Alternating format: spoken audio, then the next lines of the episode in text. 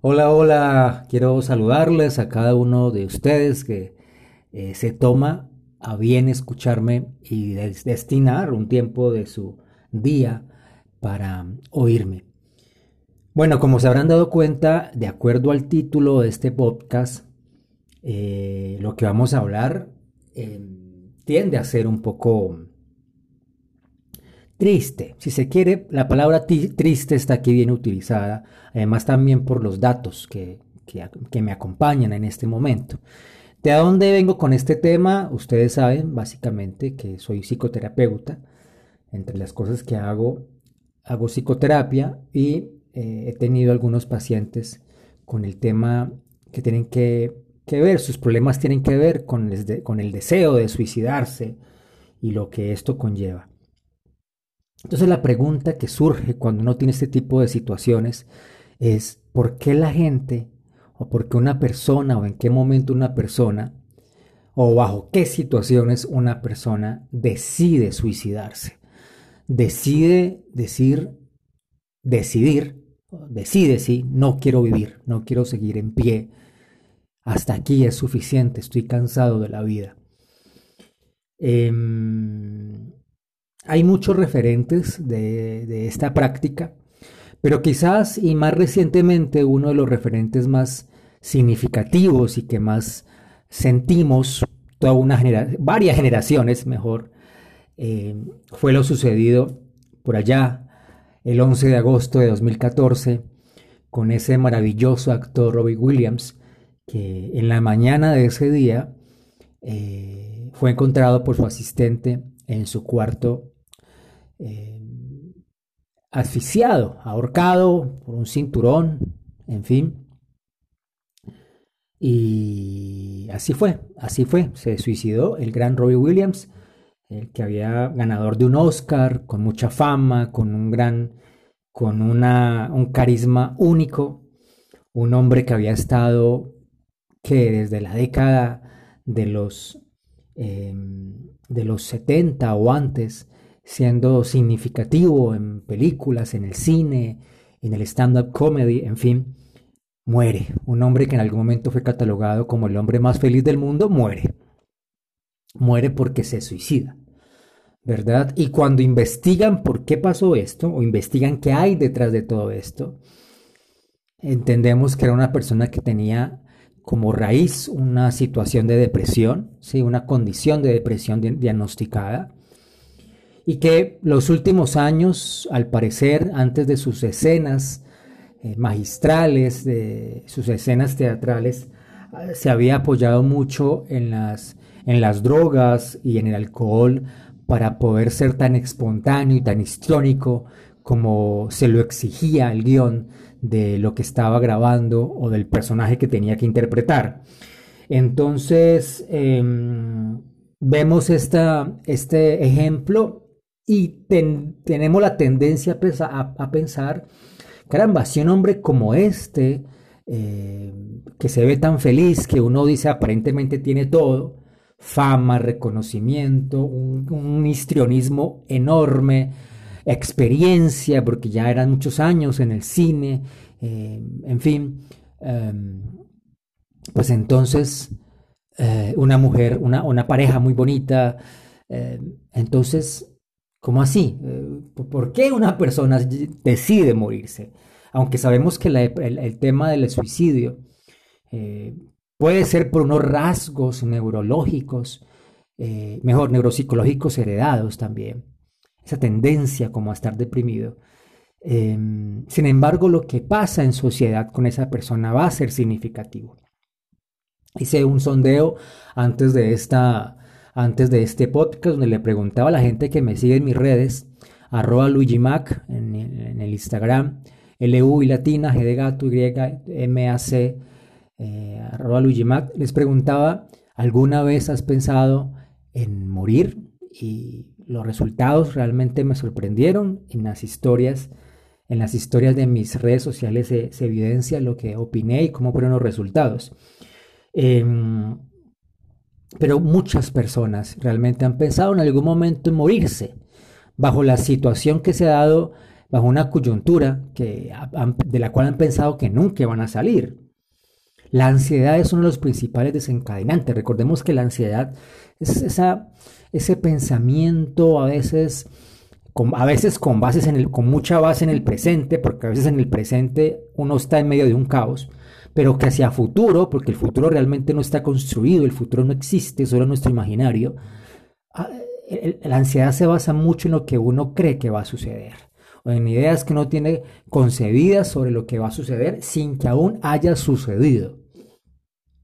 Entonces, estos rasgos de ansiedad, a veces eh, bipolaridad, eh, y e indiscutiblemente el consumo de alcohol, el consumo de drogas, eh, llevan a que, en algún momento las personas em, hagan mayor hincapié en estos pensamientos de, de, muerte. En mi país, Colombia, el año anterior, el año anterior, Medicina Legal pasó un reporte bien preocupante y es que Em, un poco antes de terminar el año, 1024 personas habían, se habían suicidado. Y sobre este dato, quizás más preocupante aún, 447 de esas personas eran jóvenes, eran personas muy jóvenes.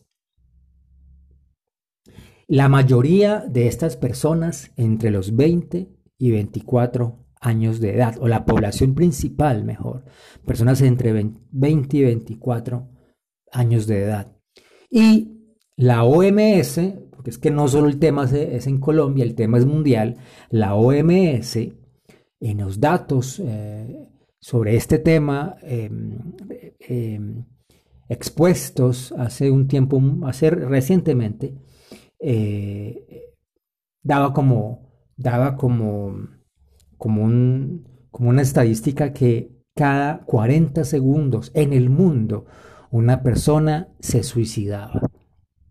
Yo no sé si en este momento, entre las personas que me están escuchando, haya alguno que haya, que, que, por su mente haya pasado, sí, esta posibilidad de morirse o que su sentido de la vida se haya desvanecido por alguna situación familiar, sentimental, económica, ah, social, de salud, ¿verdad? Pues si estoy tan enfermo que mejor me mato de una vez. Pero yo quiero decirle una cosa, o a esta persona ya también para ir terminando, y es que siempre la pregunta debería ser, ¿qué pasa una hora después de que la persona se muere? ¿Qué pasa un día después de que la persona se muere? Sin lugar a, dudarlo, es que el dolor aumenta y no en la persona que murió, porque pues ya murió, sino en las personas que quedan. Y sobre la persona que murió, la persona que se suicidó, siempre va a quedar eh, esa estela, esa, ese halo, ¿verdad? De por qué lo hizo. ¿Por qué lo hizo? Porque cualquier problema, escúchame, cualquier situación que se presente en este contexto material tiene solución y la vida es dinámica de la misma forma que la gente no se queda todo el tiempo eh, pensando igual o sintiendo igual, porque de un mes a otro eh, sentimos, sentimos y pensamos diferentes, de un mes a otro, de un semestre a otro, de un año a otro. De igual forma las cosas cambian y a veces Puedes llamarle Dios, puedes llamarle universo, puedes llamarle pensamiento mágico, puedes llamarle como tú quieras.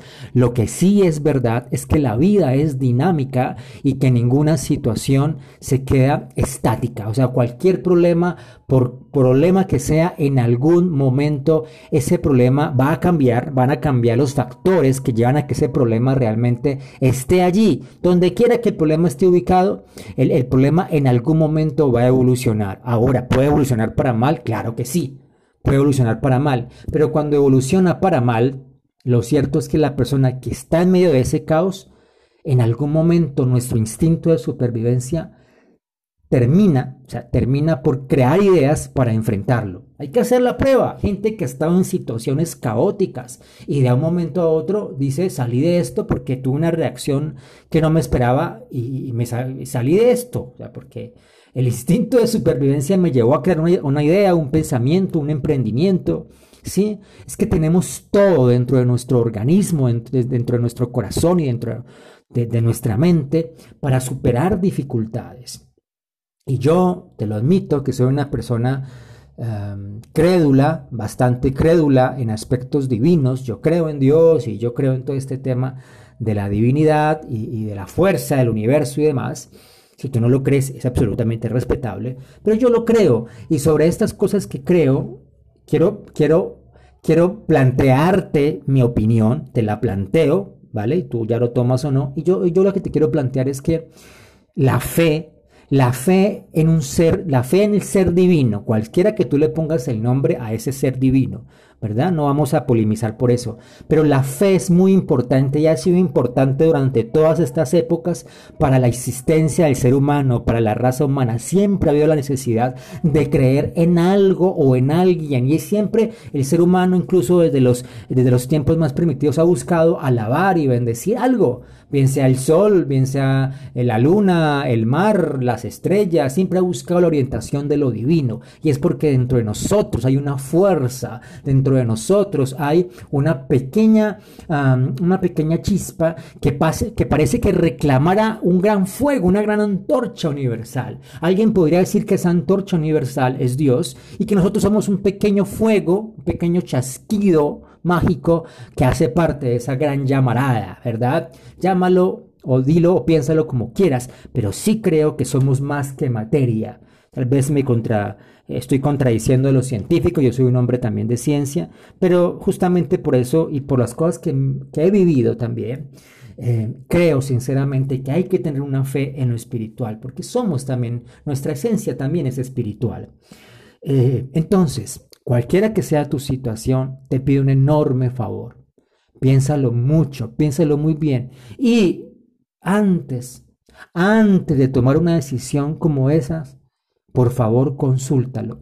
No con tu amigo, no con, no, no, no con la gente que siempre busca una persona seria, grande, adulta, profesional y coméntale tu situación, coméntale tu situación. Y si en últimas, con esto termino, y si en últimas no encuentras respuesta en nada, en nada, qué buena onda, qué bien serías que cerraras tus ojos y simplemente dijeras, Dios, ayúdame.